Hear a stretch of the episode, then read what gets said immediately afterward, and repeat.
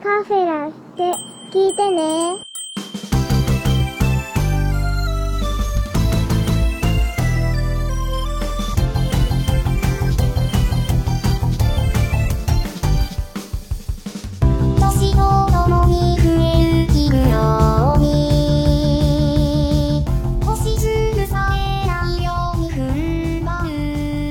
どうも、アニメカフェラテのショーです。えー本日はですね、と仮面ライダーアマゾンズという、えー特撮会ですね。シン・ゴジラに続いての2回目になりますが、アニメカフェとしては若干異例となる特撮会を収録しようと思っております。そこで本日はゲストに来ていただいております。お前は誰だ？俺の中の俺生きるってのはな誰かの命を食らうってことなんだよどうもとめきちでーすはい、どうも、エキさんに来ていただいております。よはいよろしくお願いしますろしくお願いします。なんだ今の茶碗はっていう声が若干ね、聞こえた気がしましたけど。これ、あの、ちゃんと Amazon をご覧になってる方は意味がわかると思います。そうですねぜひとも意味を分かってほしいですねそうですね。まあ、今日はそんな Amazon の話。最初の方、冒頭10分ぐらいはですね、簡単に Amazon ってどんな話なんだよっていうのを話をして、それ以降、あの、こっからはネタバレですって言い始めてからは、完全にそのストーリーのネタバレを含む話をしていきますので、はいはい。はい、もしご覧になってない方は、そこを区切りに、このポッドキャストを止めていただいて、えー、本編の方をですね、見ていただきたいなと思っております。はい。よろしくお願いします。はい、どうぞよろしくお願いします。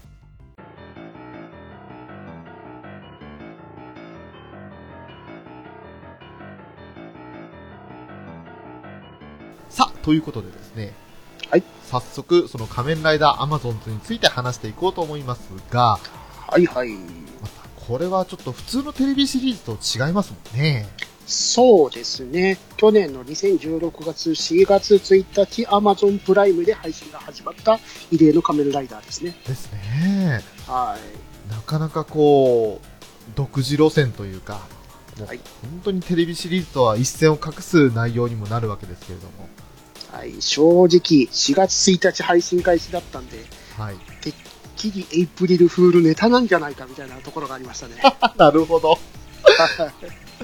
そうですよね。そういう風にやってちょっと、わっと盛り上がるみたいな、そういう感じにもなりそうですもんね。アマゾン配信のアマゾン、仮面ライダーアマゾンなんてもう本当にネタでしかないですからね。本当ですよね。で、それがね、実は本当はネタではなくて本当の話だったということでですね。そうなんですよね。まあ一応もともとはその、2016年が仮面ライダー生誕45周年にあたる年だったとそうですね。いうことなんですよね。はい。でスーパーヒーローイヤーということでね、その東映がそういうふうに設定いたしまして、はいはい。で、えー、もともと1974年から75年にかけて放送された仮面ライダーシリーズの4作目に当たるんですか。はい。ね、仮面ライダーアマゾンというのがもともとありましたけれども、はい。それのリブート作品ということなんですよね。そうですね。ただ、リブートといっても名前をほぼ借りてるだけといううん。感じですね。設定、ストーリー、キャラクター、すべてほぼオリジナルってところですから。ですよね。は本当に一新されていて、もう別作品って言って差し支えないぐらいになってますもんね。い。そうですね。ねで、またね、あの、まあ、その Amazon プライムビデオっていう限定配信的なものも大きいので、はい。まあ本当に内容が、あの、なんだろう、万人向けにしてないというか、うん、そうですね。内容ハードですよね。はい。プロデューサー曰く、ライダーシリーズにもう一度時をもたらしたいっていう発言をされてるらしいですね。うわぁ、陶芸ですか？はい。なんか、あの、実際に作品を見た後に陶芸と聞くと、なんとなくわかる気がするんですよね。はい。まさに平成ライダー初期の頃のトゲを取り戻したいっていう感じだったんでしょうね。ははだんだんこう万人受けする、み誰が見ても楽しめる、家族で見ても楽しめるみたいなライダーが多くなってきている昨今ですけど、はい。それとはもっと一線隠して、本当のライダーファンに送るみたいな感じですかね。そうですね。まさにそんなシリーズですね。へえ。いや、ほんとね、もう基本的に仮面ライダーシリーズを当時子供の頃見てたっていうのは、まあ今30代、40代、50代ぐらいの人たちですか。はい。その辺の、まあ本当にあの、お父さん世代と言われる男性が基本なターゲットになると思うんですけれど、はい。本当にその辺に当てて、もう子供を見ないこと前提で送るみたいなハードな内容と、ドラマチックなストーリーと、そうですよね。もう、1話見てからもう引き込まれましたからね。本当ですよね。はどうなるんだろう、これっていうふうに思いながら、ドキドキワクワクした48分間ですよ。い。そうですよね。なんだこれでしたね、まさに。思いましたね。はい。あの、最初正直ついていけませんでしたもん。はい。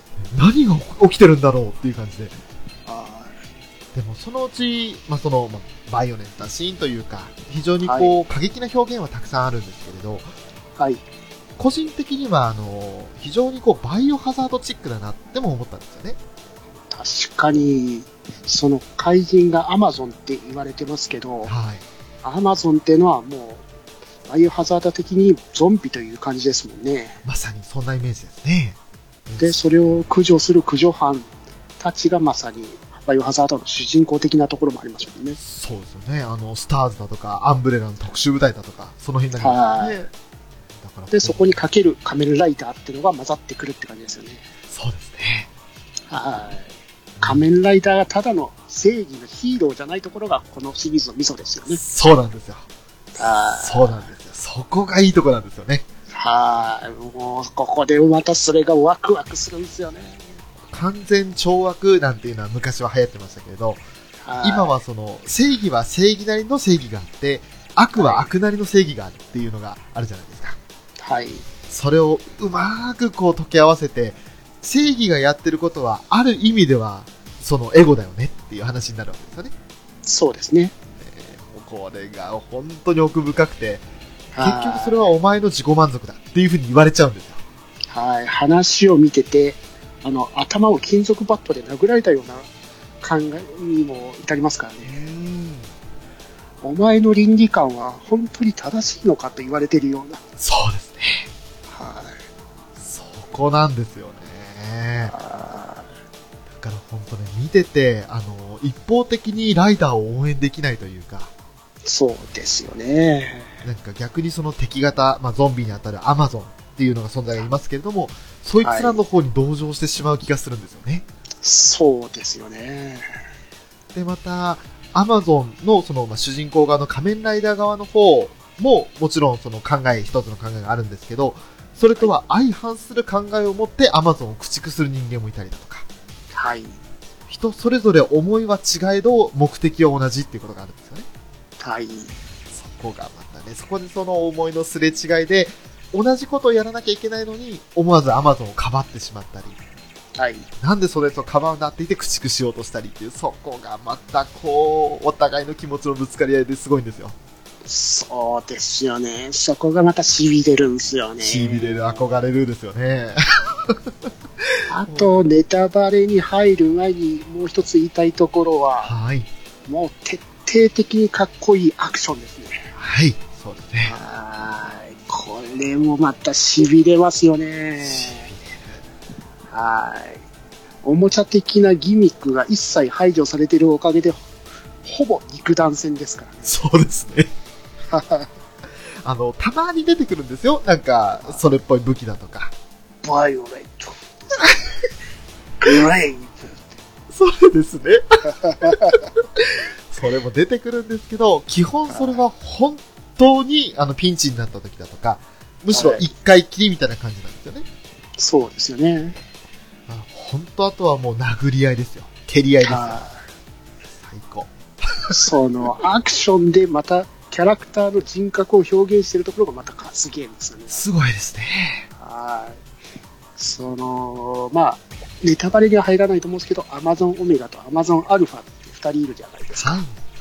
その2人の性格的なものはミス、あの、アマゾンオメガの方がどっちかというと冷静っぽいんですけど、はい。仮面ライダーになると野生的。はい。で、アルファの方が一見野生的でありながら、変身するとすごいシャープな戦い。っはい。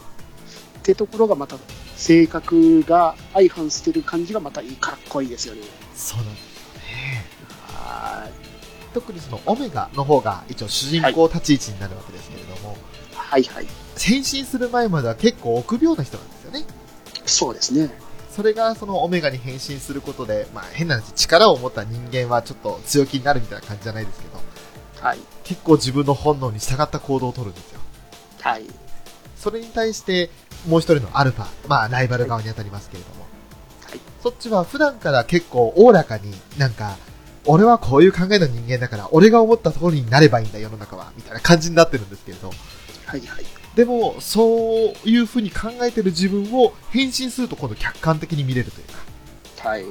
それがまたね、あの、本当におっしゃる通り、相反する二人の、一人の人物の中に二人の形があるっていうのが面白いんですよね。そうですね。とにかく自分が痺れるのは Amazon アルファの足さばきですね。かっこいい。かっこいい。もう超かっこいいっていう。そうアルファは、基本、変身前も変身後も全部がかっこいいです。そうですね。もうほんとシャープなお兄さんね。はい。高山人最高ですよね。まあ、簡単にですね、ストーリー、前半というか1話の部分ですけれど、はい。そこだけざっと話をしようかなと思います。まあ、あの、基本的にその、今回のアマゾンっていう敵がいるわけですけれども、はい。それはその、大手製薬会社の野沢製薬という、その企業がありまして、はい。そこで秘密裏に作られていた人工生命体なんですよね。はい。で2年前といいますか、その舞台となっているストーリーの2年前の時間軸で、不慮の事故により、その実験体が4000体脱走してしまったと。はい。で、人間社会に潜伏して2年経った状態というのが舞台設定になっているわけですよ。そうですね。でそれは、あの、アマゾン細胞という、まあ言うなれば T ウイルスみたいなもんですか？バイオハザードいう。さにそうですね。ね、人工細胞を培養して、その作られた細胞があるんですけれど、はいそれは普段は人間に擬態できる。ね。ただ、その人たちが本当に本性を表した時には、人間のタンパク質を好む食人本能があると。はい。だから人食わねえとやってらんねえぜってなっちゃうんですよね。はい。ねそれで、その、普段だったら左上のところに腕輪みたいなものをつけていて、Amazon's レジスターっていう腕輪ですね。そうですね。はいそれで力を抑えたり、あと、まあそれによって、その徐々に人間のタンパク質みたいなものを取り入れていて、その人を襲ったりする衝動には駆られないようになっていくと。はい。で、言うんですけど、それが効果がやっぱり切れてしまうものも中にはいて、はい。そうなると怪物アマゾンに変身して、変貌して、本能のままにもう人間に襲いかかって、むさぼり食うはい。と。もう、バイオハザードですよね。バイオハザードですよね。で、またその野沢製薬はね、それを、まあ、秘密裏に処理してしまいたい、もう闇に葬ってしまいたいっていう意味で、その害虫駆除業者として、系列会社に野沢ペストン、野沢ペストンサービスっていう、その、害虫駆除業者を名乗る特別なね、その駆除班があるんですけれども、はい。それにその何も詳しいことを知らせずに Amazon の駆除、虫という呼んで駆除はさせてたんですよね。はい。っていう設定がある中で、いきなり1話から、その、駆除班と Amazon の戦いが始まるわけですよ。そうですね。最初、これの意味がわからないで見たら、最初びっくりしますよね。状況、虫、カリ、カリスですからね。本当ですよね。まともにその登場人物の紹介もされないままカリカリし、え？何？って感 何？って。じ。ごめんね、ごめんくださいね。外虫駆除が始まりますから、ちょっとどいててくださいね。から始まりますから。ねえなんだ回収駆除って？って感じで、ま見ていくうちに徐々にそういう、あの、バックボーンというか、そういうのが紹介されていって、ああ、はいなるほど、そういうことだったんだっていうのが分かってくるわけですよ。あ、そうですね。で、そんなね、駆除班の活躍というか、そういう動きを描く一方で、急にこう場面が変わってね、はい。はい、あの野玉製薬の役員のね、あの監視下に置かれていた水沢遥という主人公がいるんですけれど、まあ、病弱であることを理由に家から出ることを許されてなかったんですね。はい。で、一応その妹というか家族の水木という女の子がいるんですけど、と共にその静かに暮らしていたんですけど、あの、そのはるかは1日1回必ずその注射をしなさいと。はいまあそれがまた怪しい注射なんですけれど、そうですね。えーそれをね、あの、注射してなさいと。で、それはなんか嫌なんだよねって言いながらも、嫌だとか好きとかそういう問題じゃない、やれと。いうふうに言われて、お母さんから言われてて、で、それを、まあ、たまたまある日サボるわけですよね。はい。やっぱ嫌だなと注射したくないなと思ったら、こうなんか体調が急に悪くなるわけですよ。はい。もう意識朦朧というか、よく自分でもわかんないままに家を飛び出して、はい。で、行き着いた先で、そのアマゾンと、くまあ、駆除班がアマゾンを退治してるところを偶然目撃するんですよね。はい。そしたら、自分も仮面ライダーアマゾンオメガという姿に変わってしまうと。うーんと、あれはまだおアマゾンオメガではなくアマゾン素体ですね。アマゾン初代でしたか？あの時点では。はい。そっか、まだ少し違いましたね。はい。まだドライバーを使って変身してないので、ちょっと違いますね。あーまあ、その形、仮面ライダーの素体という形になったわけですけれども、はい。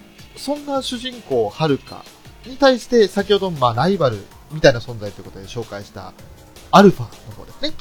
はい。そちらの下野郎ですね。そうですよ。そちらの紹介はもう、富吉さんからですね。もう、ひも野郎ですね。一言で言うなら。ひもやろうですよ。高山仁って男が仮面ライダーアルファなんですけど、はい。自分を含めたアマゾンを全て滅ぼすために、自分の体にアマゾンの細胞を移植してアマゾンになった男ですね。そうですね。はい。人であれば守り、アマゾンであれば全て狩るって男です。もう、はっきり、目的がはっきりしてるので、逆にこう、明快ですよね。そうですね。それがまた魅力的なんですね。明快である分、逆に立ちが悪いっていう感じなんですけど。ぶれないんですけど狂ってますね。はい、狂ってます。その狂いっぷりがまたいいんですよね。ですよ。あの、下手に迷うよりも、こうなんかバシッと線引きをされてるので、はい。もう表の裏のもない、そんな感じのイメージがありますよね。はいはい。お前はアマゾンか？あ、じゃあ、死ね。な感じですよ。お前は人間か？あ、じゃあ生かしてやる。そういう線引きが明確になってるんで、そうですね。人であれば殺人犯だって守る対象になるわけですから。そういうことになるんですよね。だからもう本当に人種差別ってわけじゃないですけど、はい。本当にもう明確にくっきりアマゾンなら死んでしまえ、殺してしまう。そんな、あの、なかなか激しい高山仁という、ね、あの、登場人物が出てくるわけですけども、はい。まあ、この二人が基本第一シーズンは、まあ、ダブル主人公みたいなイメージでいいですかね。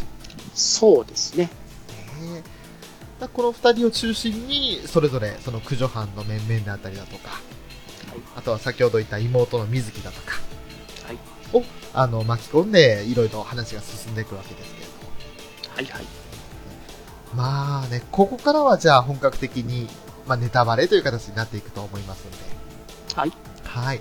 あのこれからね、もし今のこの説明の中で、あ、ちょっと Amazon と見てみたいなって思った人は、ここで、ポッドキャストを止めてもらって、まあ、Amazon プライムになりますかね。はい。はい。あのまあ、年会費かかるサービスになるので、ね、ご契約にはちょっと十分憂慮していただいて、考えていただいてからですね。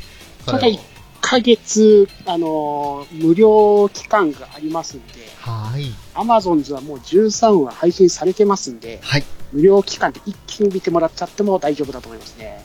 で1日1話見たとしても余裕で見れます。はい。もし、その無料体験30日間が使えるんであれば、そちらを使って見てみてはいかがでしょうか。どうでしょうか？素晴らしいですよ。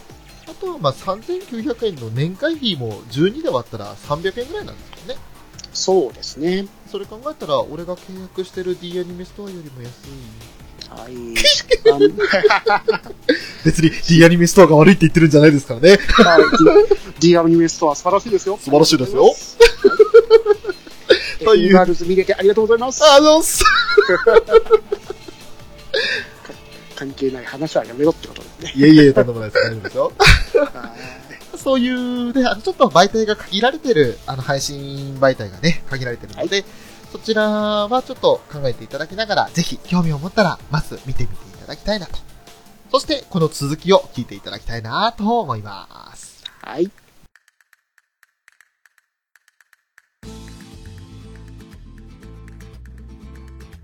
さあ、ここからはネタバレ含む話をしていきますけれども、はいはい。まずは、とめきちさん。はやっぱり語らないといけないのは高山人ですよね。い。ですね。高山人って言ったらこのブレナサなんですけど、ブレナサはやっぱり野沢製薬の特殊研究部の開発本部の脳細あの細胞生物学者であったんで、はい。その罪を償う的な感じでアマゾンズを買っているのではないかとは思ってるんですね。はい。はい。だからこそ自分を含めた全てのアマゾンを滅ぼそうとしている高山人ですからね。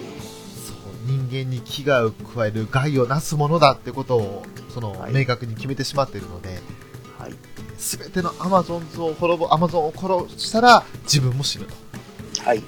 狩る対象が自分の中も自分でもありますからね。そうですね。はい。もう本当にこのブレなさは本当に人としての狂気ですよね。本当ですね。はい。そう、この、やっぱりそのダブル主人公で先ほど言われてましたけど、はいやっぱり高山仁、水沢遥っていうのは、もう本当に対照的なんですよね。仁は一方で全くブレない。真は一切ブレない。でも、水沢遥っていうのはもうひたすらにブレる。うん。はい。そう、悩み、迷うんですよね。はい。はね。それに対してジンは、お前はいつもそうやって、うね、あの考えがコロコロ変わってと。まとまらねえでと。アマゾンは狩ればいいんだよ。っていう感じですよ。それがたとえ人類の味方で、人類にこう、友好的であったとしても、アマゾンはアマゾンだと。はい。そういう話ですから、まあまあ、言うなればこう、融通機関ってところもあるんですよね。そうですね。微妙なんですよ。どっちにも感情移入できるけど、どっちにも感情移入しきれないところもあるんですよね。そうですね。まあでも、はるかくんの方のブレっぷりの方に感情移入できる部分はあるですね。あります高山人はあまりにも人としてのタガが外れすぎてるというか、そう、そうなんですよ。はい悩み、悩む姿こそ人だなって感じがしますよね。自分は高山人のような人間にはなれないからこそやっぱり憧れる部分が出てきますね。うん、本当ですね。はでただそんな高山人でも、まあ一つポリシーというか、い。はい。あのーこれは必ずその自分がそのアマゾンとして覚醒する前からはそうだったんですけど、はい自分が手にかけた生物しか食べないと。はい。だから、その、まあちょっと、なかなかな表現ですけど、住んでるところの屋上で菜園だとか、鶏を世話してるんですよね。はい。で、まああの、卵をいただくじゃないですか。そうですね。高山人を見てると、やっぱりゆで卵が食べたくなりますよね。そうですね。俺、あの、一番最初の登場シーンで、普通にあの、グラスジョッキに生卵3つ割って、あの、はいで、ぐいぐいぐいぐい飲んでるのは、なかなかだったなと。ど、どこのロッキーなんですよね。なんか、別の BGM が流れてきましたよね、頭の中にね。ダメです ダメです それダメです。カットカット、きっとカットすいません浅沼さんすいませんまあそんな、ね、その、ロッキーな感じの、高山人ですけれども。なんかロッキーが出てきちゃった。まああの本当に、その、アマゾンズドライバーって先ほども話をしましたけれど、はいまあ要するに変身ベルトですね。はい。はい。それを使うことで、自らの意思でアマゾン、仮面ライダーアマゾンアルファに変われると。はい。でその、他のアマゾンは、さっき言った腕輪が左腕にありますよって、レジスターがありますよと、はいいう風になってきましたけど、この高山人に関してはレジスターはいらないと。はい。制御、そのレジスターに制御されるような残念なアマゾンじゃないということね。はい。でもちろんその、まあ、人を食べたいっていう衝動に駆られることもないと。はい。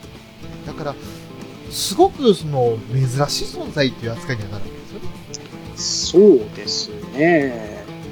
まだ、ここの高山陣の仮面ライダーアマゾン話は、セカンドシーズンの方でまだ語られるのかもしれません。そうですね。まだまだ、あの、他に設定があるのかなって、実は裏があるのかなって感じがしますよね。そうですね。そんな唯一弱点というか、はいジンの弱点としては、その、同じアマゾン同士だと結構、あ、アマゾンがいるみたいな感じで感知能力があるんですけど、はい。それがその純粋なアマゾンに比べると劣るんですよね。そうですね。だから、アマゾンが現れたみたいなことになっても、全然気づかずに、ね、あの、飯食ってるとか、そういうシーンもありますよね。あと一回騙されてますからね。騙されてましたね。はい。あの、もともとその、アマゾンズの情報を得るために、あの、例の、ね、駆除班の車に盗聴器を仕掛けるんですけれど、はい。で盗聴器バレちゃって、で、間違った偽のデータを送られたら、あっさりその偽のデータの場所に行っちゃうんだよね。言ってましたね。一人で寂しく食べ、卵でしたよね。そうですよ。あれ？とか言って。いいね、つって。え ーそんなちょっとおとぼけなところもあって、憎めないキャラクターではありますね。あとは、まあ、本当の主人公というか、一応水沢遥って言いますけれど、彼のことを話す前に、もうちょっと周りの話をしていきましょうか。あと、高山陣で語りたいと言ったら、周りの人間だったら、七波さんですよ。ナナハさんですね。はかわいい。いや、違う、綺麗。かわいいは水木ね。い。えー、ナナハさんは綺麗な方ですね。お姉さんですよ。お姉さんね。いいお姉さんですよ。はい。まあ、本当に、泉七葉さんっていうキャラクターなんですけど、ジンさんのバディ的な存在ですよね。ですね。ジンさんが人のガタをギリギリに外さずにいられるのは、七葉さんが、に帰るところがあるってところがあるんだと思うんですよ。そうですね。はい。えーもう、ナナハさんって感じですもんね。逆らえませんよ、ナナハさんには、みたいな。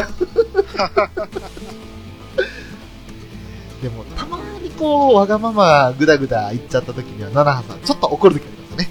はい。そこがまたいい関係じゃないですか。いい関係ですよ。はぐちぐちてねえで、てめえの飯買ってこいやみたいな感じで。いい性格してんなと思いますけど。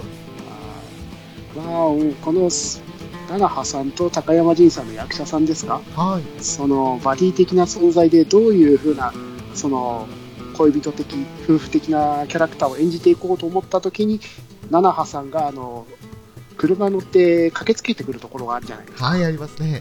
あそこでうおーって言いながら運転するあのシーンを見てもうこの人とはやっていけると思ったらしいですよねああ、そうなんですか。はいそれは、それは。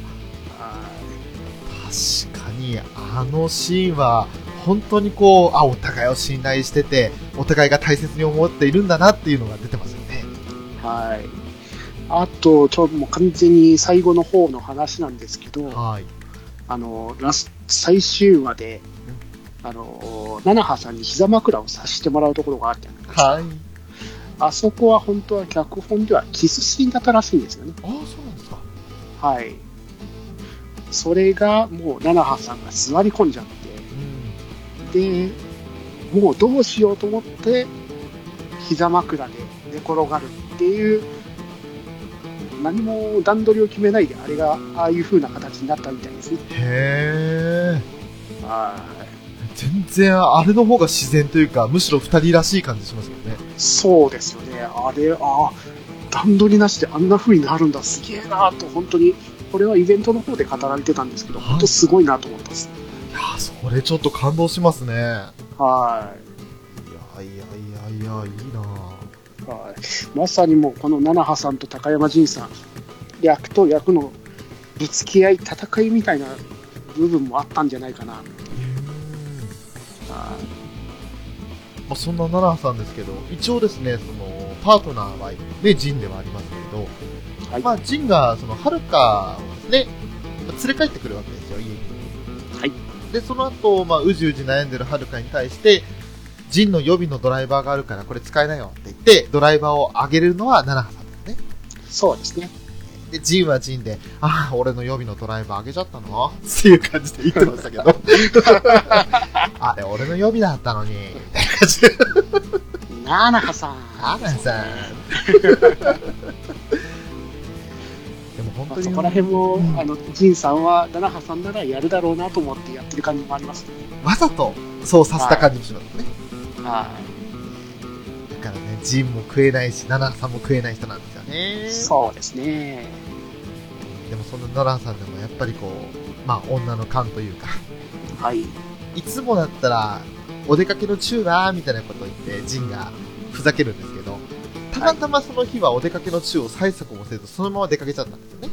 はい。違和感を感じるわけですよ。はい。あれ？それがその後に繋がるからまたね、そうですね。ちゃんとジンも、あ、お出かけの中忘れたみたいな感じで、言ってるんですけど完全に伏線でしたね。伏線でしたね。本当面白いんですわ。で、まあそんなナナハさんが綺麗系な女子ということであれば、もう一人は可愛い系女子ということで、はい。はい、水木ですね。みずきちゃんですね。はい、はるかの、まあ、妹ということになるわけですけど。はい。ちょっとあの、お母さんとはうまくいってない上に、結構なんかこう、学校では不良グループに絡まれて、なんか、いじめられてるというか、はい。そんな感じの表現があるので、なかなかこう、なんだろう、見てて、うって思うようなところもあるんですけど、はい。脚本になかった不良グループにか、あの、疎まれているところですね。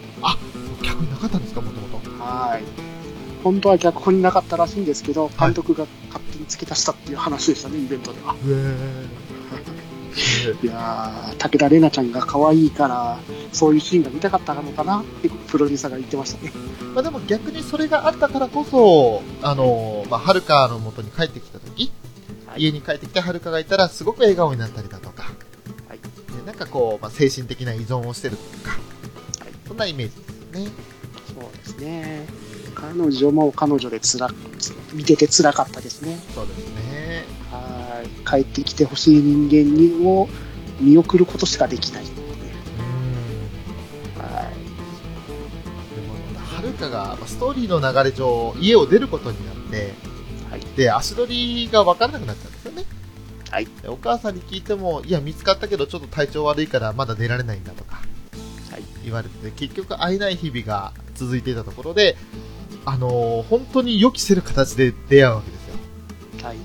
そして、その、はるかがアマゾンズ、アマゾンっていう仮面ライダーアマゾンになれるはい。ということが分かった時に、えっ？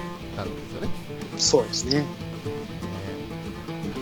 彼女も彼女なりに、こうなんか、とんでもない事実に急に突きつけられたというか、はい。えーって思うようなね。はっきり言えば、もう、はるかよりも正直ショックじゃないですかね。心の準備もクソもない状態ですよ。い。そうですよね。ねえ。まあ、水木は水木でちょっと、まあ第一シーズンに関してはかわいそうな役どころなイメージですね。はい。まあ、それがあっての第2シーズンってところはあるので、そこはまた詳しくね、後日ってことになりますけれども。はいはい。まあ、その辺と、あとは、そうですね、やっぱり、駆除班ですか。はい。ね駆除班でやっぱりこう、まずはリーダーですか。はい。えー指導。開始ですね。開始。ねえ、もう、取り返しかっこいいですわかっこいいですよね。でも最初はね、こうなんか、ただの冴えねえおっさんかなと思ったんですよ。はい。考え方が結構、自分勝手というか、自分本位というか、はい。そんな感じでね。でも、不愛想なんですよね。そうですね。で、しかもその、まあ、特殊部隊というか、その駆除班にやってる理由は、これはもう金になるからだと。はい。じゃなかったら、こんな仕事なんかしねえよと。で、あと、奥さんとはもう別れていて、えっと、息子さんが病院に入ってて、重い病気なんですよね、確か、設定上は。そうですね。で、その治療費を稼ぐために、その金が必要だと。はい。ただ治療費を稼いでいますけど、息子さんには一切面会できないという悲しいお父さんですね。そうですね。はい。まあでも最初、初期の頃の彼を見てると、ああ、はい奥さんもこれは息子に合わせたくないだろうなって感じの性格ですよ。はい。仕方ないだろうなと思います。ただ、あのやつも仮面なんですよね。そうなんですよ。正義の味方にはなるなんですからね。それがね、徐々に分かってくるんですは最初はこうなんか、なんだこいつと思っちゃうんですけど。い。はい。ただその、同じ駆除班のメンバーのことをね、あの、名前で呼んだりだとはいか、もするんで、もう非常にあの、まあ、面倒見のいい感じの兄貴って感じなんですよね。はい。えーそれが徐々に分かってくるから、またこの人の魅力が増してくるわけですよ。そうですよね。えー本当にね、あの、いいリーダーですね。いいリーダーですよね。こんな大人になりたかったって感じですよね。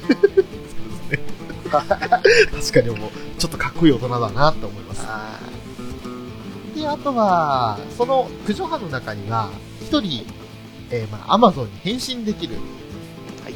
マモルくんがいるわけですよ。はい。最初は、あの、まあ、マモルくんって名前ついてなんで M って呼ばれるのかなと思ったんです。野様製薬の識別コード M で管理されてるアマゾンですよね。はい。で、まあ、あの、メンバーの中に、まあ、美咲くんってのがいるんですけど、はい。そこ、美咲くんからは、マモちゃんって呼ばれてると。そうですね。えーまたそのマモちゃんって言い方が可愛いんだ。あとはメンバーに対して結構くんづけで呼ぶ感じで、そのすごいなんか無邪気というか、ガキっぽいというか、そんな感じのイメージは最初ありますよね。なんかあの精神年齢が本当に幼いというか。でも、その制服の上着を破くと、アマゾン、モグラ型のアマゾンになるんですね。モグラアマゾンになりますね。えーあ最初何なのかなと思いましたあの顔になんかドリルみたいについててん、はいって思ったんですけどあなるほどモグラだと思って手もでっかいしはい。ここら辺は多分仮面ライダーアマゾンの方から引き続きの、まあ、設定的なものなんですよね。ああなるほどはい。仮面ライダーアマゾンで、獣あの、モグラ獣人っていう仲間になった獣人がいたんですけど、うん多分そこから引き続きなんでしょうね。ああそうなんですねそんなモグラアマゾンですがもう大好きなのはチームはい。チームのみんなのことが大好きでそしてハンバーガーはい。えーまあ、これはちょっとキーワードになるんですけどキーワードですキーワーね。ドですね。でこのハンバーガーを食べるために、そして大好きなみんなと生き残ってね、ワイワイ笑うために、駆除班で戦ってるわけですよね。はい。まあ非常に純粋な性格なんで、マスコット的存在というか、みんなから可愛がられてる感じですよね。はい。ねねあの、この人はハンバーガーを美味しそうに食べるんでね、はい。で思わずハンバーガー食べたくなるんですよ、最初は。食べたくなりますね。えーただね、話が進むにつれてね、ハンバーガーがちょっとね、はい。あんなになるとはね、はい。びっくりですよね。びっくりですよね。この前のトークショーでさらに怖いことを言ってましたけどね。あのー、もともとハンバーガーを半分分けて、はいどうぞってあげるのは、あれはハンバーガーに一応しましたけど、はい。実はあの、アンパンマン的な要素があったわけですよね。という話をしてましたね、トークショーで。僕の顔を食べようみたいな感じだったんですよね。とてもやばすぎて使えないから、やめとこうになったらしいですね。まあ結局はその仲間意識を、その仲間だっていうことを共有するために、自分の身をあげるっていう設定が最初はあったそうなんですけど、はい。それをハンバーガーを半分こっていうことで表現を和らげたと。はい。それ考えたら、アンパンマンのあの顔を上げるのは怖くなってきちゃう。まあそんな守くんですよ。はい。まあ非常にあの見てて、最初はなんだこの子と思うんですけど、徐々に徐々にこの守くんの無邪気さ、純粋さに惹かれていく感じしますね。はい。駆除班の癒し系存在ですよね。ですね。はい。あと、あ水沢遥と駆除班をつなぐのもマモル君だったんですね。あそうでしたね。はい。同じアマゾンということで。はい。ねもうね、そんな、マモちゃんを最初は今度ね、あの、荒々しく罵るというか、そんな女性がいるわけですけれども、はい。九条藩の行為って、はい。高い望みっていう登場ですはい。けど、まああのね、口調が荒くて女性らしさも全くないんですけどね。はい。とにかくもう、その、駆除班で稼いだ金を使って、生まれ育った養護施設に貢献したいっていうふうに考える。もうなんか、見た目とは全然考え方が合わないような、そんな登場人物なんですけれど。そうですね。ただその、えなんでそんなにずっと、あの、口調が荒かったり、女性らしさもないのかっていうと、まあ、生い立ちから笑顔が作れないとはい。いうような、そんなちょっとかわいそうな過去を持ってらっしゃる女の子ですよね。はい。であとはその、空手の達人ということで、基本接近戦。はい。まあね、すごいんですよ、接近戦が。すごいですよね。中の人の宮原香音さんのあの盾の素晴らしさ。本当ですよね。あはの構え超かっこいいっすよね。い。はい。もう、あれで惚れてしまいますよね。ねえいや、本当ね、見てて爽快です、この人は。はい。確か、アマゾンプライムでハイキックガールズだったかな。はい。そんな映画の方で宮原華音さん演じられますんで、あの、よかったら見てくださいって感じですかね。お。はい。本当に宮原香音さんの盾、あの、佇まいといい、蹴り方といい、もう素晴らしいです。うーん。続いて、先ほどもちらっと出てきましたけど、美咲くんですね。はい。えー美咲和也っていう、口ひげ蓄えた、なんかこう、明らかなというか、なんだろう、何考えたかわかんねえな、むしろ何も考えてねえのかな、みたいな感じの男性ですけど。はいはい。これがまたね、食えねえ男でして、はい。えー元詐欺師なんですよね。はい。で、その多額の借金をしていて、まあ、あの、裏組織というか、役というか、その辺から追われるような身になってると。はい。で、金が必要で駆除班に入るっていう人物なんですけど、そうですね。あの、まあ、口がうまいんですよね、本当にね。そうですね。まあ、駆除入る前に、住民の皆さんに説明して回るのが美咲くんの役目でしたね。そうでしたね。はい。本当にね、またその喋り方が優しいというか、やっぱ詐欺師なんだなって感じの喋り方しますよね。ちょっと奥様すいませんね。ちょっと駆除入りますんで、ちょっと一回家から出ないでくださいね。ねまだね、あの、本当に人当たり良くってね、嫌味にならないんですよ。はい。で、またあの、まあ、さっきのね、マモちゃんとかもそうでしたけど、あだ名をつけるんですよね。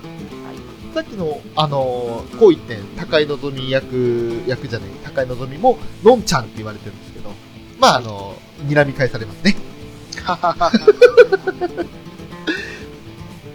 でまあ、そんな、あの、まあ、チーム内では結構社交性の高いというか、うん、そんな感じの登場人物ですけれども。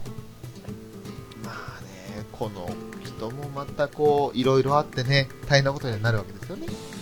そうですね。まあ、いろいろなことがありながらも、守ろう、かぼうとする美咲くんにも涙しましたね。涙しますね。はこの結局、美咲くんとマモちゃんの関係っていうのがね、い。はいいんですわ。い。いいですよね。泣けますよね。泣けますね。はあえて多くを語らないというね。い。はい。で、あともう一人は、基本運転手とか狙撃担当、後方支援担当の福田さんっていうのがいるんですよね。はい。ね福田光太って登場人物で、周囲からその福さんっていう風に言われてると。はい。ほとんど喋らないというか、かなり無口なんですけど、はいねただこう、なんですか、仲間のためなら、たとえ自分が大怪我を負っていても、車を出したりだとか、はい。すごいこうなんか熱い思いを持った登場人物なんですけど、口数がするくないからこそ男の中の男を感じる行動がよく出ますよね。そうですね、この人物も、うん、本当に行動で全てを示すので、なかなかこう前に出てくるっていうのはないんですけれど、い。はい。要所要所で締めてくれるんですよね。締めますよね。ねで、またあのね、さっきの美咲くんとマモちゃんの時も、福田だけが気づいてるんですね。はい。あることに。はい。そのあることとは何なのかというのはあえて言いませんけれども。はい。それがまた辛かったですよね。辛かったですね。はい。当たってほしくない予想が当たってしまったってことですよね。はい。ねもうあの時の銃を構えるか悲しそうな福福田さんがまたたまらなかったですね。そうでしたね。はい。で、あとは、個人的にすみません、あんまり印象残ってないんですけど、というのも、あの、前半で、ちょっとお亡くなりになってしまったの。大滝隆介さん。はい。はい。この人は、一応、何ですか、まともにこう、なんか、九条藩の中で担当とか言われたりする前に、ちょっとね、とある事情でお亡くなりになってしまったんですけ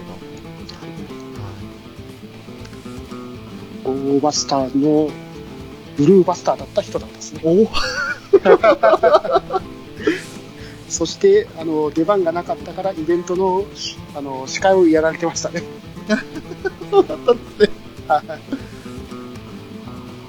でもこの人はあの、まあ、最終的には胴体半分ぶっちぎられて死ぬっていうはい。そういう終わり方でしたけど、あの本当死ぬ前に同じ九条藩の仲間を一人食い殺すんですよねそうですね。またそれがきつかったですね。きつかったですね、まあ、今のところ紹介したのが前原っていうのがいたんですけど、はい。はい、その前原を食っちゃうはい。でまあ、うん、この辺は3話か4話ぐらいでしたかはい。ちょっとね、これもまた、まだそのアマゾン細胞っていうのがよく分からって、分かってない時に描かれてしまうんで、はい。あれでまたもう、身内の中にも、アマゾンがいるんじゃないかっていう恐怖にも変わってきましたね。そうなんですよね。はい。それまではただのね、あの、パワーアップする、変身するやつみたいな感じで一緒に戦っていたのに、はい。もしかしたら今隣でこう一緒に戦ってるやつが急に背中から噛みついてくるんじゃないかとか、はい。そういう恐怖ね。そういう恐ろしさが前面に3話ぐらいから出てきましたよね出て。きますよね。はで、まあそんなね、あの、大滝君に、まあ、殺されたというか、食い殺されてしまったというのが、前原淳という登場人物でいたわけですよ。はい。これもまたちょっとびっくりな、ね、食べられただけで終わらなかった人ですよね。い。そうですね。まあ、ネタバレしちゃうと、アマゾンズシグマに改造されてしまいますよね。そうですね。で、しかもまたそのね、シグマへの改造がちょっと普通じゃないんですよね。はい。他のアマゾンとは違うわけですよ。はい。死んだ人間を蘇生させて、改造人間にしてしまうという恐ろしい仮面ライダーになってしまいましたからね。これこそまさにゾンビですね。そうですね。ねえ本当にね、こればっかりは、あ、もう、ダメかなって思っちゃいますよね。また、アマゾンズシグマの戦い方もかっこよかったですよね。かっこいい。ね4手だ。え急に何宣言してんのと思ったら、本当に4手で相手をやっつけちゃうっていうね。え1手余っ、一手余ったな。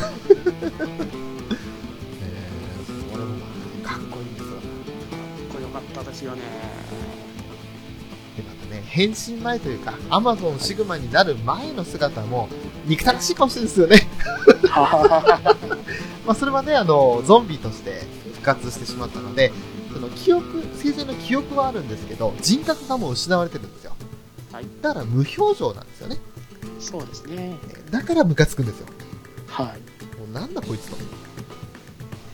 でも、そのゾンビらしいというか、自分がもう大ダメージを負ってるのに、痛みにか気づかないそれがまた怖いところですよね。怖いですね。いくら叩かれても、いくら蹴られても、全然平気で攻撃してくる。ゴキ、ゴキゴキって感じですぐ蘇生できますかそうなんですよ。ね、そこがまた怖いところですよね。ら。はその辺ですかね、駆除班というのはね。い。はい。あとは、まあ、ざっといきたいと思いますけども、野沢製薬っていうその、えー、製薬会社の方の登場人物ですね。はい。で、まずこの言いたいのは野沢製薬ですよ。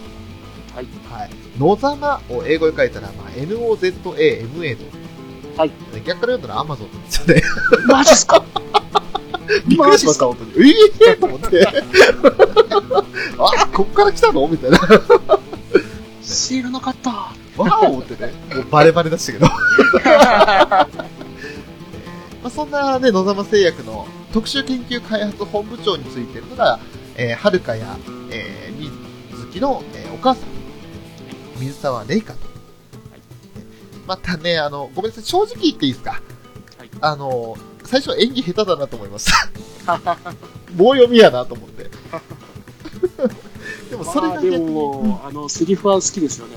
あなたには人間であってほしいと思うの。うんそれは自分で決めなさいって、あの、激励は、うわぁ、きついこと言う母親って感じね。本当ですね。あもうあの時、まだ3話、4話だったかな、序盤の方でのセリフなんですけれど、ーはい。あの、いや、その前にあなたの喋り方を人間っぽくしてくださいよと思っちゃう。って思っちゃったんですけど、なんかちょっとどこかこう人間的に欠損してるというか、そんな感じはしますよね。そんな感じですよね。でだからああいう喋り方なのかなっていう。感情が逆にない感じですよね。そうですね。自ただ、分はるかの前だけに対しては、なんか、なんとなく声の感じが違うっていうイメージもあります。そうなんですよ。そこが今度人間らしいんですよ。はい。母らしいというか、あなたは余計なことしなくていいのよっていう感じ。ただ、その態度が明らかに、実の娘である水木ともまた違うんですよね。そうなんですなんで？っていう。い。それはどういうことなんだろうってところですよね。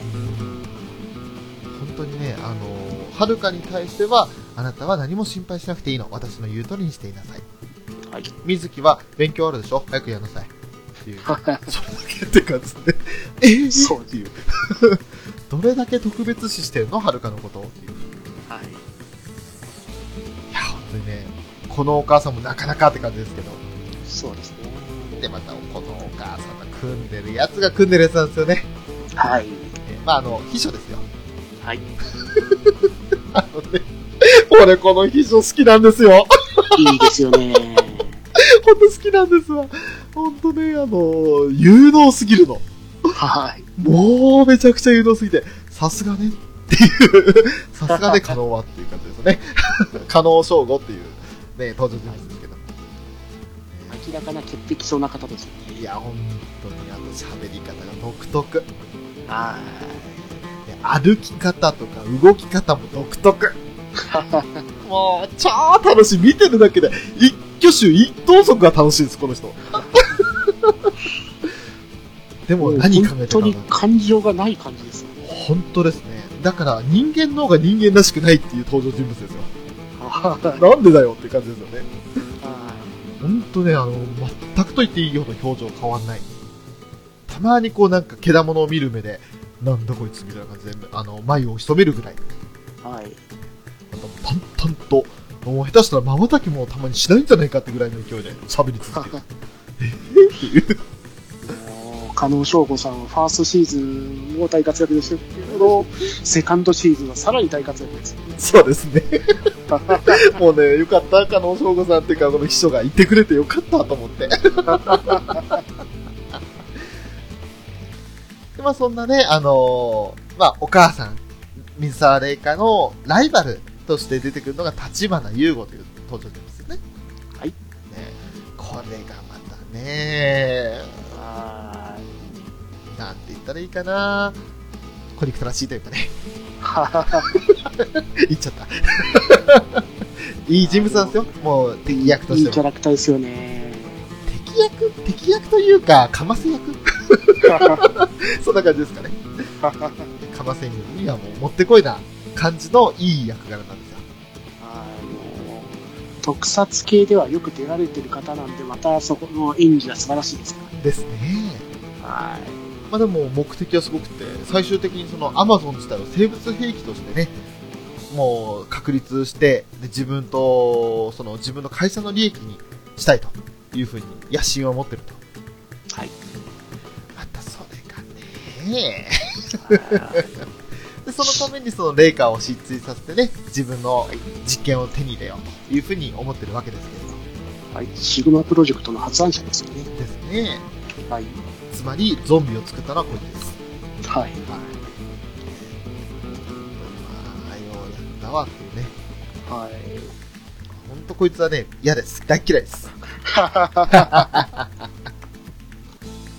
でも自分は中の役者さん大好きです。大好きです。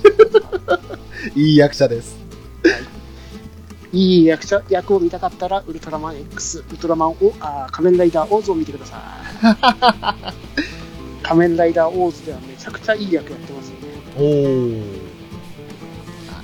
Q ちゃんいないよ !Q ちゃんいないよ僕泳げないよ僕泳げたよみたいな。よくわかんないけど、おー。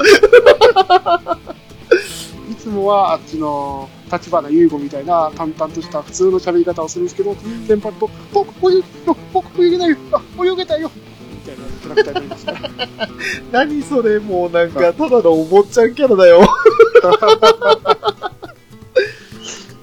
最初は、君には失望しましたみたいなキャラクターなんですけど、うん。本当いい役者なん、いい役者さんっすよ。さあ、牧清人って方が仮面ライダーオーズでやられた役者、役ですね。は 登場人物紹介の最後はこの人にね、い。思いませんでしたけど。一応第一シーズンは会会長の方も。会長います？はい会長必要です？いるか。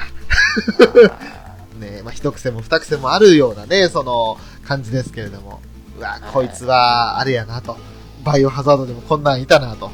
はい。ね、アンブレラの創設者いたなと。同じく車椅子乗ってんなと。そうか、製薬会社の会長ってのはこういう風に車椅子に乗っておじいちゃんなのか、常なのかって思いましたけど。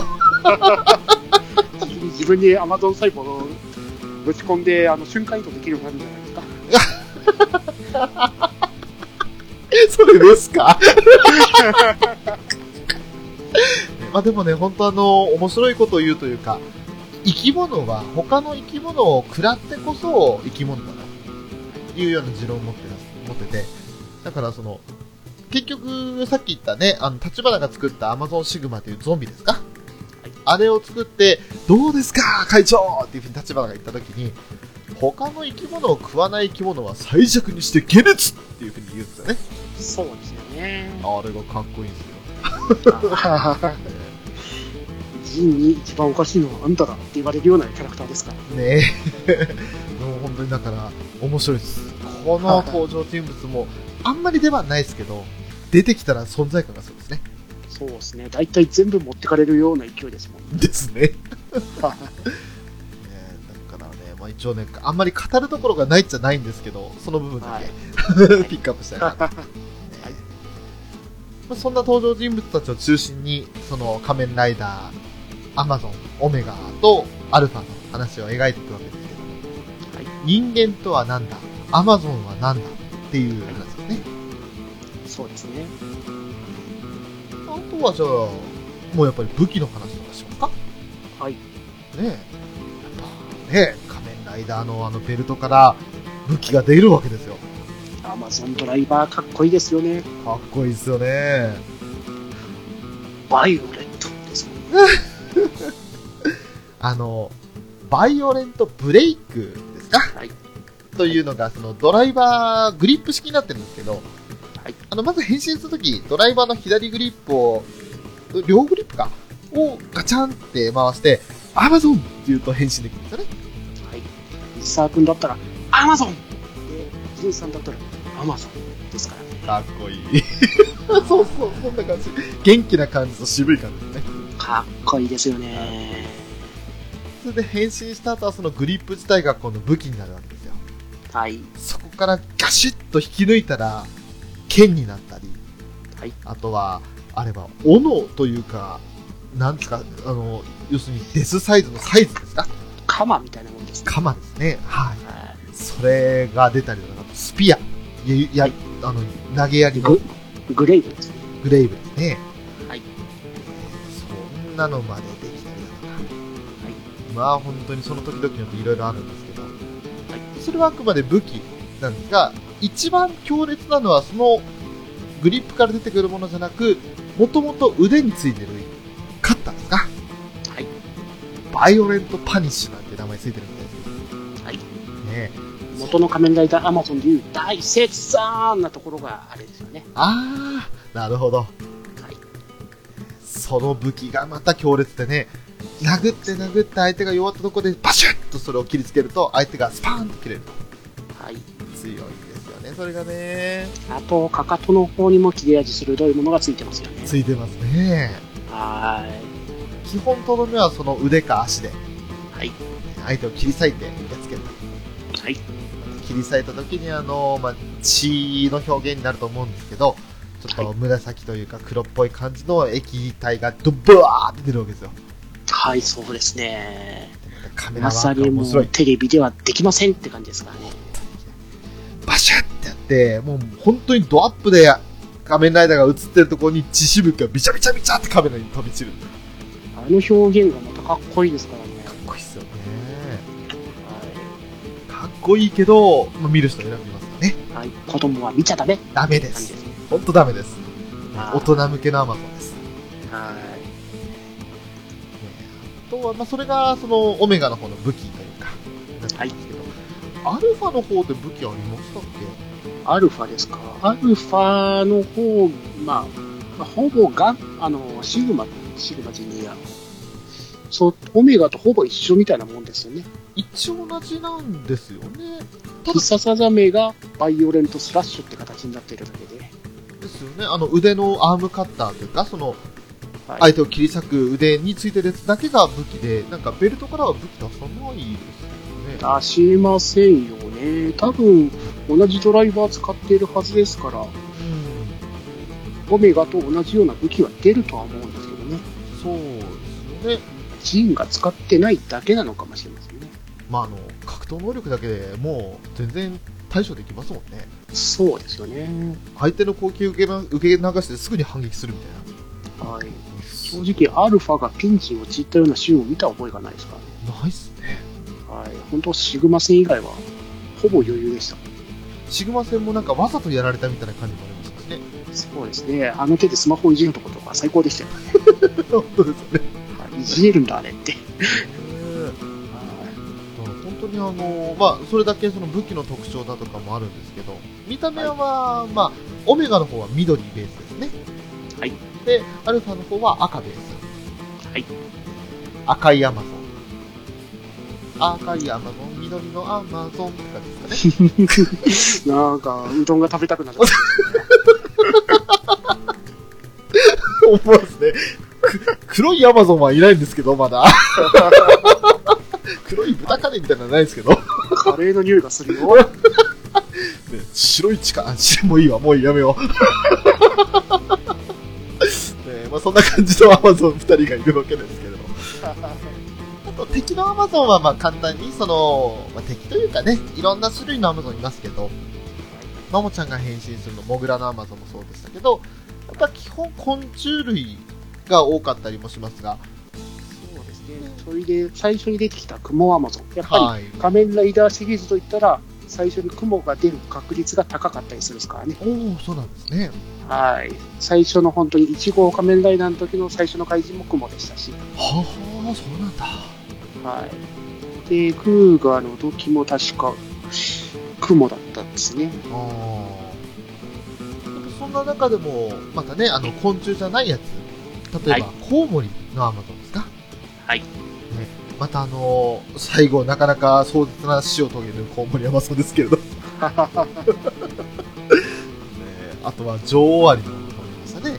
終わり編は恐ろしかったですね。一番正直面白かったって感じしますね。はいアマゾンをゾンビと評してましたけど、まさにあのし話のところは、ほぼ、アリアマゾンはゾンビ扱いでしたかそうですよね。あら。の、よく聞きますけどね、あの、ライオンズマンションだとか、そんな聞きますけども、はいアマゾンズマンションですからね。本当にあの、とあるマンションの一角に住んでいるのがその女王アリアマゾンだったんですけれど、そいつを特定してやっつけようとして、その部屋に入って戦った後、まあ、一回逃げられるんですよね。はい。で、それを追っかけたら、その他の部屋からどんどんどんどんアマゾンたちが出てくるわけですよ。はい、反応多数ですもんね。ねえ急に、え？っていうね、ここはアマゾンズマンションみたいな感じになるわけですけど、ああ、最高だったっすね。最高でしたね。あれが面白かったですわ。最後の引きの女王アリアマゾンのケケケケで終わるところとかまた良かったっすよね。確かに。そういうのもいたりあとはまあ、ね、カニアマゾンなんてのもいましたはい、けど、ね。あーもう、あいつはもう、どう、お前はどう、どう扱えばいいんだって感じですよね。あの、正直言って、これが、あの、感情移入できる Amazon ですよ。はい。またね、ほんといい人なんだっていうね。ただ、こいつのやってることは、あの、ま、人としては絶対間違っていることなんだけど、はい。そう。人としては間違ってること。でも、生き方としては正しいこと。でも、アマゾンは助けてるわけで、お前の行動はどうすればいいんだ？っていう感じでね。そうそうそうそう。そう、まさにその通りなんですよね。はだからね、あんまりこう一概に言えなくてね。い。ただ、本当にあの、レストランシーンはシュールでしたね。シュールでしたね。おも、お持ち込みはこちらで。いや、ほんとね、あれはちょっとね、あの、富吉さんが言ってたんですよ。俺が見始めた時に。はい。ね、ハンバーグが怖くなりますよって。はい。確かに怖くなった。はい。えー？ってなっちゃった。そんなね、あの、詳しい説明はあえてしませんので。はい。これはで、あそこで、マモちゃんが食べちゃうんですよいね。やー、そうなんですよね。はい。もう、あのよ、ちらっと映ったところで、やめてーって思ったんすか？まあ、これはあえて、ね、言わないですけど。はい。これはぜひ、8話あたりかな。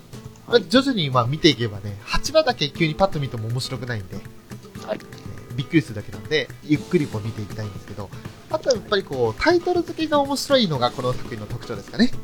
はい。ねあのーサブタイトル、必ずそのエピソード1で、エピソード2っていう風になってますけど、サブタイトルがありまして、はい全部アルファベット順になって。はい。これがうまくできてるなと思って。はい。エピソード1はやっぱり Amazons っていうことで、はい A から始まってまして、はい。エピソード2はこの Beast Inside。はい。で、C はどう来るのかなと思ったら、例のその、ライオンズマンションじゃなくて、アマゾンズマンションですけど、えーはいコロニー・オブ・アンツということで、アリの巣ですね。そうですね。あとは4番だったら、この Die or Kill。死ぬか殺すか。はい。そんな感じで、こう、A, B, C, D, E, F, G, H, I, J, K, L, M の13話までが第1シーズンと。はい。ということは、第2シーズンはその続きなのかなって期待してたら、案の定 N から始まるってことですね。まさにそうですね。ねこれもまたタイトル付けも妙でね、面白かったね。はそんなね、あの、今度はどんな、ね、あの、今一応第2シーズンは7話まで来てるんで、T まで行ってるんで、次 U から始まるのか。はい。ねどんなタイトルになるんだろうなっていう面白さもありますね。気になりますよね。あとは、まあ、これは人によるかもしれないですけど、オープニングテーマがないです。はい。はい。なので、は再生したら急にこう本編始まりますので、はい。で、あともちろん配信サービスですから CM とかもないので、はい。ね、丸まんまこう、最低でも26分ぐらいですか。シリーズ、その1話とかだったら46分っていう長丁場もありますけど、はい。その時間帯を丸まんま、ほぼ丸まんま本編で楽しめると。で、東京 MX で放送された版は、エンディングテーマの方がオープニングの方に使われてますね。おー、そうなんですね。はい。で、オープニングは変わらないんですけど、オープニング映像として2種類あったんですね。おー。はい。またそのオープニング映像がめちゃくちゃかっこいいですよね。へはいその、水沢瑞希と菜々葉さん、ー。それをそれぞれのアルファとガンあのオメガが食らうというショッキング的なオープニングシーンです。なんだって。もう一つの方は水の方にふあの二人がはるか君と高山仁さんが沈んで水の中でグワーってなる、まあ、恐恐ろしいというか迫力あるオープニングですね。おー。あそれはいいなはい、こちらは東京 MX の放送版でしかなかったんで、その、見るとしたら、円盤を買ってもらって特典映像で見てもらうしかないですね。なるほど。はまあ、一応今一番見られるサービスというのは、最初にもご案内した通り、Amazon プライムビデオということですね。これ今調べ直してみたら、毎週金曜日更新なんですね。い、そうですね。金曜日深夜更新しておりま。ですすね。ということで、まああの、これが配信される頃にはもう、その U のね、第8話、シーズン2の第8話も出てるわけですけど、もちろんシーズン1話、13話全部見られますので、それも、もし興味があったらぜひ見直してみていただきたいなと。もうちょっと待ってもらえばシーズン2が完結しますんで、一気に見れるかもしれませんね。そうですね。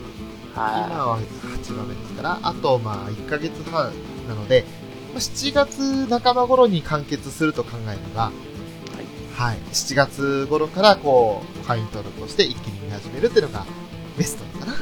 そうですね。ねいいと思いますね、そこ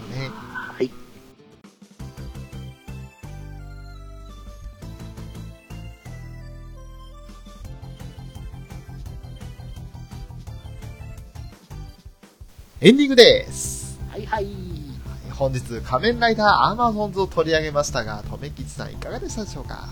はい、去年から語りかて、語りたいと、もうめちゃくちゃうるさかったですよね。見てください、見てください、見てくださいずっと言ってましたからね。はいはい、いつか見ますねなんて言いながらね、簡単にあしらってたショーがいましたけれども、この度ですね、あの、なんでしょうね、なんか熱に押されたっていうほど、ね、そんなに熱量ぶつけられたわけではないんですけれど、はい。とあるきっかけで見たわけですよ。はい。まあ、楽しみましたよね、本当に。そうですよね。よかったです。ハマってもらえて、語らせてもらえてありがとうございました。まあ、ぶっちゃけ言うとこの収録日の3日前の日曜日ですよ。第 1シーズン13話全部見て。で、その次の日の月曜日、仕事終わって帰ってきてから第2シーズン7話見たんですよ。見方がおかしいだろうっていうね。うんわ、わかる気がします。私も東京までイベント行くぐらいのハマりっぷりだったんで。だからもう、あの、今、ほやほやですよね、見たまんま。いいですよね。その熱量最高ですよね。だからね、本当特撮回といったら、一気見して、一気に収録するっていうのが、なんか恒例になりつつあって怖いんですけれど。えーもう、このままね、これからももし何か特撮系の作品を撮るとすれば、こういう見方がきっといいんじゃないかなと、俺は思ってます。特撮系は50話だったりしますから大変ですよ。大変なんですよ。だから13番にしてください。ワンクールがちょうどいい。ねえ。まあ、そんなね、熱量をぶつけることができて、今日、とめきちさん、ご満足いただけましたでしょうか？はい、ありがとうございました。いやー、よかったです。はい、じゃあ、次はセカンドシーズンでまたお会いしましょうはい、ぜひ。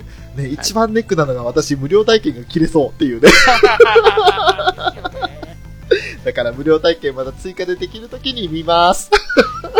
今回は BS11 放送できなさそうですからね。そうなんですね。まあ、こう、ちょっとね、あ、そう、シーズン2の話、ちらっとしますか？そしたら。そのシーズン2の方なんですけど、はい。プロデューサー曰く、ファーストシーズン、テレビで放送できちゃったじゃんっていうらしいですよね。そうですね。それでもうセカンドシーズンはその限界を破ってやろう。そう。